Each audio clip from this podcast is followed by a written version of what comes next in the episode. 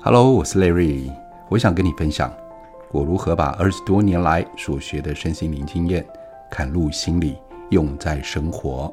用人话来说说身心灵与修行。各位朋友，大家好，今天是礼拜二的时间，那我在录音的这个时间刚好是第一波寒流来，正在冷的时候，所以大家都窝在里面。所以我今天邀请到我的一位好朋友，在一百六十八期有出现。如果你们有听的话，建明师兄，你在吗？你在，大家好，来位好，各位好。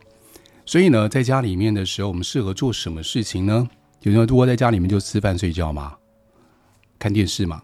但是呢，有很多朋友就问我，还有滑手机啊。对，滑手机是一个很棒的。好。所以有朋友就问我说：“老师，那我在学习身心灵，是不是就在修行？又或者是我学了这么多，我这么多知识，那就是一种修行吗？”哦，那我刚好可以问师兄，因为师兄在过去的时间里面有很长的时间在僧团里面，然后还俗了一段时间。所以呢，他对于我们主流社会上面跟僧团所谓的修行也做了一个融合。所以，我们听听看师兄他如何来说什么是修行。那修行我们该注意什么？又有哪一些标准？我们是在修行的范畴里面。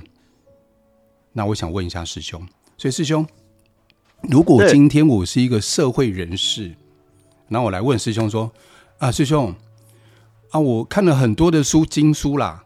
我又看了很多身心灵的书啊，我都知道该怎么做，我也很了解，但是我还是觉得很奇怪的是，我会常常我做出来的时候啊，我就觉得我脑袋里面没办法跟我的行为产生一致性，又或者是我常常会去 complain 我自己身边周遭的人，但是书上都叫我说不要那么多的抱怨，要平和，要慈悲，要有爱，但是我都知道，但是我该怎么做？然后，如果我在工作上，我跟主管的应对，又或者是我跟同事的应对，我该有什么标准来看我到底有没有在办这个修行的范畴上进步嘞？嗯，师兄，你会给我什么建议？这个问题，这个问题问得很好。嗯，呃，这样的问题有很多的朋友问我。嗯，那我会给他一个让他一开始比较省力的知道，嗯，就是当你今天遇到了问题。然后你自己所做的事情，啊，包含你遇到的人家对你的冲突，然后你在你昨天或是之前你也遇过这样类似的问题，嗯，然后类似这样子的冲突，但是你今天的做法回应都比你昨天或是之前烦恼少一点，平复的时间快一点，然后呢，成效能够进步一点，改善一点，这就是修行。哦，烦恼少一点，成效进步一点。那我可不可以这样去理解？就是啊，嗯，我觉得我更自在一些了。面对我讨厌的人，不再这么讨厌，我可以比较自在的跟他相处。我对他的抱怨少了，我对他的不开心也变少了。这样算吗？是非常具体，因为你就不会把你的快乐跟痛苦交给别人决定。这是修行。嗯。哦，这就是修行。不管我用任何的方式，我只要达到这个目的，或是达到这样的标准，就算是修行。是，挨个留意的是没有后遗症哦，不是属于短期短期的让自己以为 OK，结果你种下长期的问题哦，这要留意。嗯、你说没有后遗症的意思是什么意思？当然你要负责任啊，你不能够不负责任，然后压力大你就跑掉了，嗯、那这是不负责任，之后会有更多的结果会跟你算哦，这个不鼓励，而且要留意要改善。我可不可以这样去理解这件事情？就是有一些人呢、啊。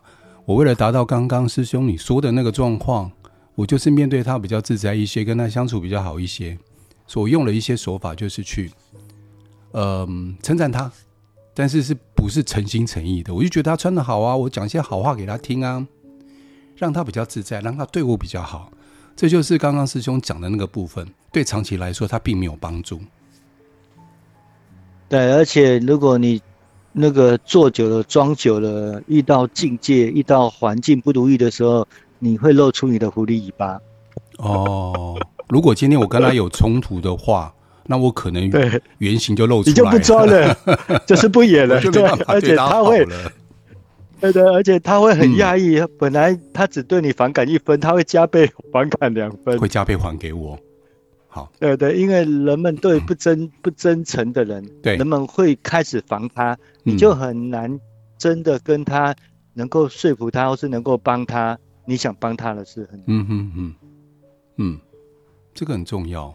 嗯，好，还包含了刚才赖我问的。嗯说，如果我们遇到这样的状况，我们看了很多修行的书，甚至我们也去参加各样子的活动，对，跟课程，甚至到工作坊，那么怎么看我们自己有修行？你会觉得你感受变轻了，然后你的世界变亮，嗯，然后呢，你会发现到周围的人好像变得比较可爱，嗯，这是从你两天的工作坊、一天的工作坊，或是你刚好。一段时间，让你自己可以静下来看书，那个是很具体的改变。嗯，你刚刚讲到感受变轻，然后身体的负担、重量感、压力感变释怀了、释放了，就会变轻，然后世界会变亮亮的。好，这是我们常在讲的一件事情，就是这个变轻是一种自在感、负担感，对，好像变少了。对，这个是实际上的感觉，还是一种形容呢？实际上的感觉，嗯。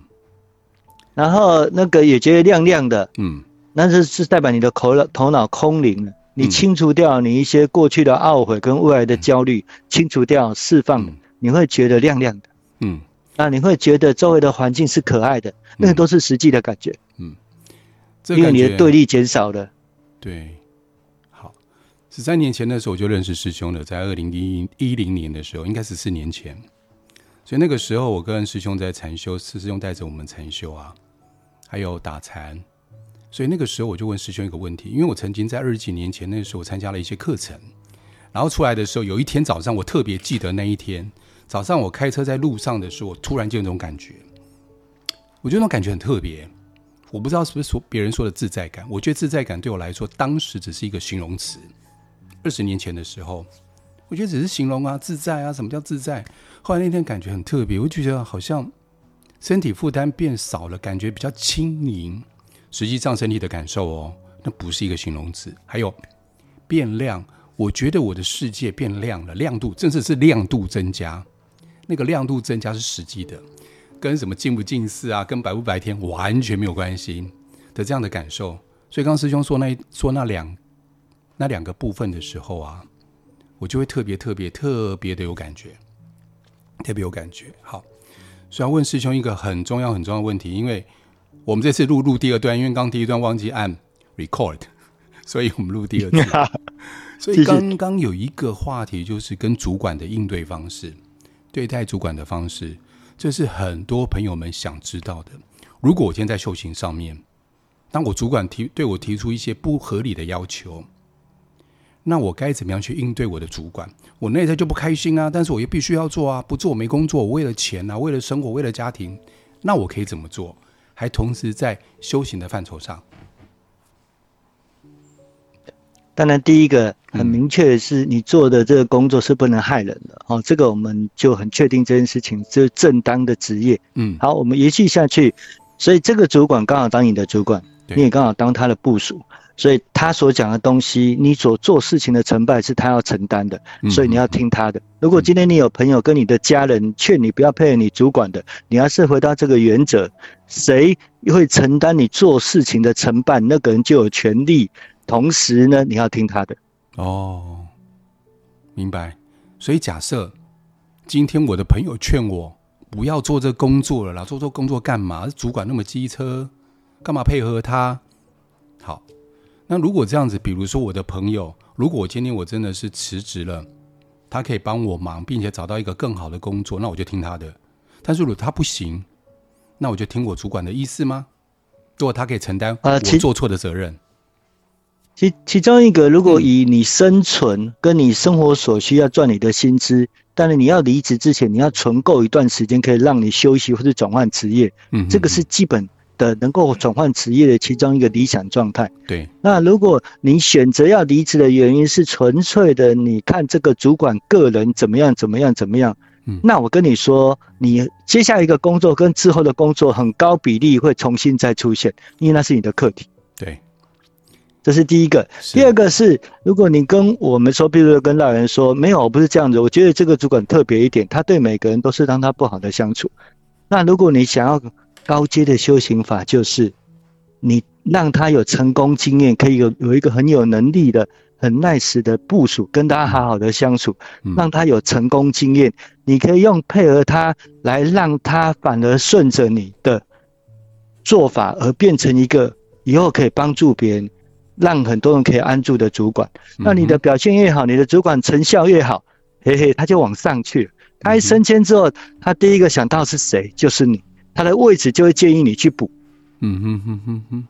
所以你把他的成功一起算，你配合他，那同时把你工作的成效跟他一起算，他上去之后，他就会想到你，因为他知道你最好相处，然后你能力最好，那你最可以解决问题。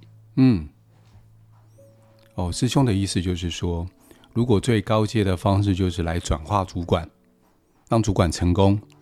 这《金刚经》里面有讲，如果说我们要让一个人成功的是，我们自己要成功，我们要协助对方成功，那就刚好用在这边嘛，是不是？《金刚经》里面好像提到这个部分，是不是，师兄？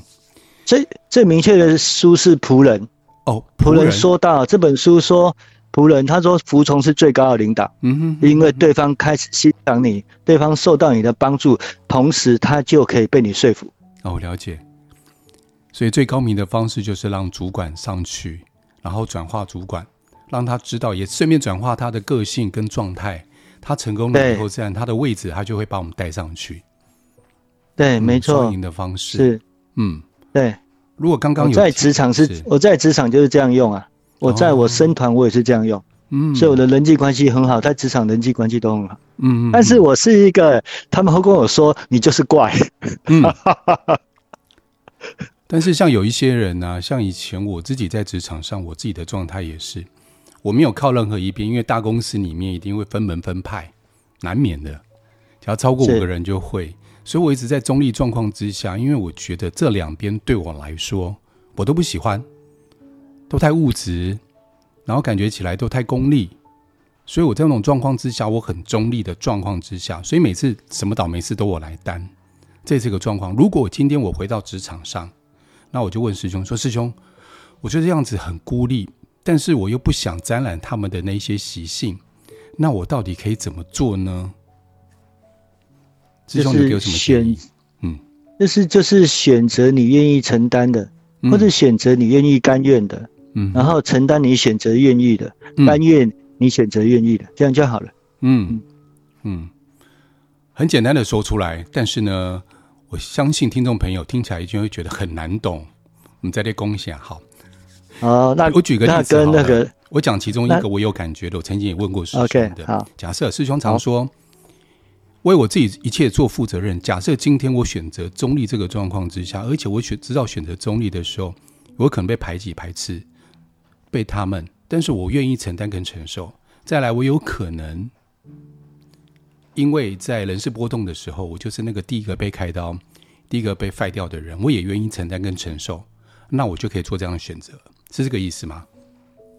报告那个赖伟，可以不止这样哦，因为人的层次，嗯，人的层次大概就有六个层次。嘿，第一个层次就是环境的层次，嗯，譬如说这个环境、这个工作都是基本工资。现在基本工资是一个月二七四七零，嗯，那这个是大家的行情。你怎么那么熟啊？那你就去做。你是每天对，因为我是我是我是帮人家找工作的哈。哦、OK OK。所以呃，所以在这个状况底下，如果你想要多要一一千块两千块，你就要有可以被对方愿意购买你跟人家不一样的价值。所以这个时候，嗯，你的行为就是你愿意多加班。哦，多加班，所以你的行为就可以改善环境的条件，也是限制。嗯、那当你会用打打地机跟那个洗洗洗地的打蜡机的时候啊，你就变成更专业了。嗯、因为清洁其中一个专业能力是操作那台那个那个打蜡机啊，嗯，那个那个属于电动的打蜡机，那个是专业的。嗯，所以你就可以更有机会。可以有更高的薪资，所以环境是第一个入门，再增加你多加班的行为，然后同时提升你的专业度，所以环境行为能力可以有这样子的提升感。所以当你在中立的角色当中，你的专业能力很强，嗯，没有任何一个人会得罪你，嗯，所以他们也不会 fire 你。哦，提升专业能力，嗯，对，没错，嗯，严长寿先生就是具体这样的例子，嗯，他在年轻的时候，高中时毕业，他进入一家外商公司，他只是当小弟而已，嗯，那后来。他帮忙愿意多值班，晚上的传真跟接听美国那边的相关的一些讯息，他就学会英文。嗯，所以美国那些人发现到，嘿，台湾人到晚上的时候接电话跟处理 email 的几乎都是那一个人。嗯，后来升迁就找他了。哇，好厉害！对，所以他这环境、行为能力、专业跟价值，他全部都成功。嗯，所以我们不用抱怨，你就是在职场上面尽量的堆叠自己，丰富自己。把自己对丰富自己，嗯，是丰富自己的生命，丰富自己所有的可能，这、嗯、是对对自己有帮助，对别人有帮助，尽量的鼓励，尽量的积极而为。嗯嗯嗯。好，师兄，我们这一段的时间到了，但是我想做一个小小的总结。如果我有讲错的话，师兄，麻烦你跟我说一下。就是说，师兄之前有提到说，我们要如何辨识我们是不是在修行的范畴的轨轨道上面？我今天有比昨天进步，更开心了。并且我的人际关系也相对来说也变好了。从正向来说，我对待我自己，或对待别人，我都有所进步，跟在正轨上面。可以从哪边哪边判断呢？可以从我身体变轻了，然后我的世界变亮了。这个是很具体的感受，看见，而不是只是一种形容词而已。可以从小小的地方来判定，我是不是变得不一样，是不是在修行进步的轨道上面。师兄，我这样说有没有问题呢？是，没有问题。OK，好。所以呢，我们下一集一样继续访问师兄，因为这集时间到了，所以我们先跟听众朋友说拜拜。好，听众朋友，拜拜啊！下集见。下集见，下集见。拜拜，祝福。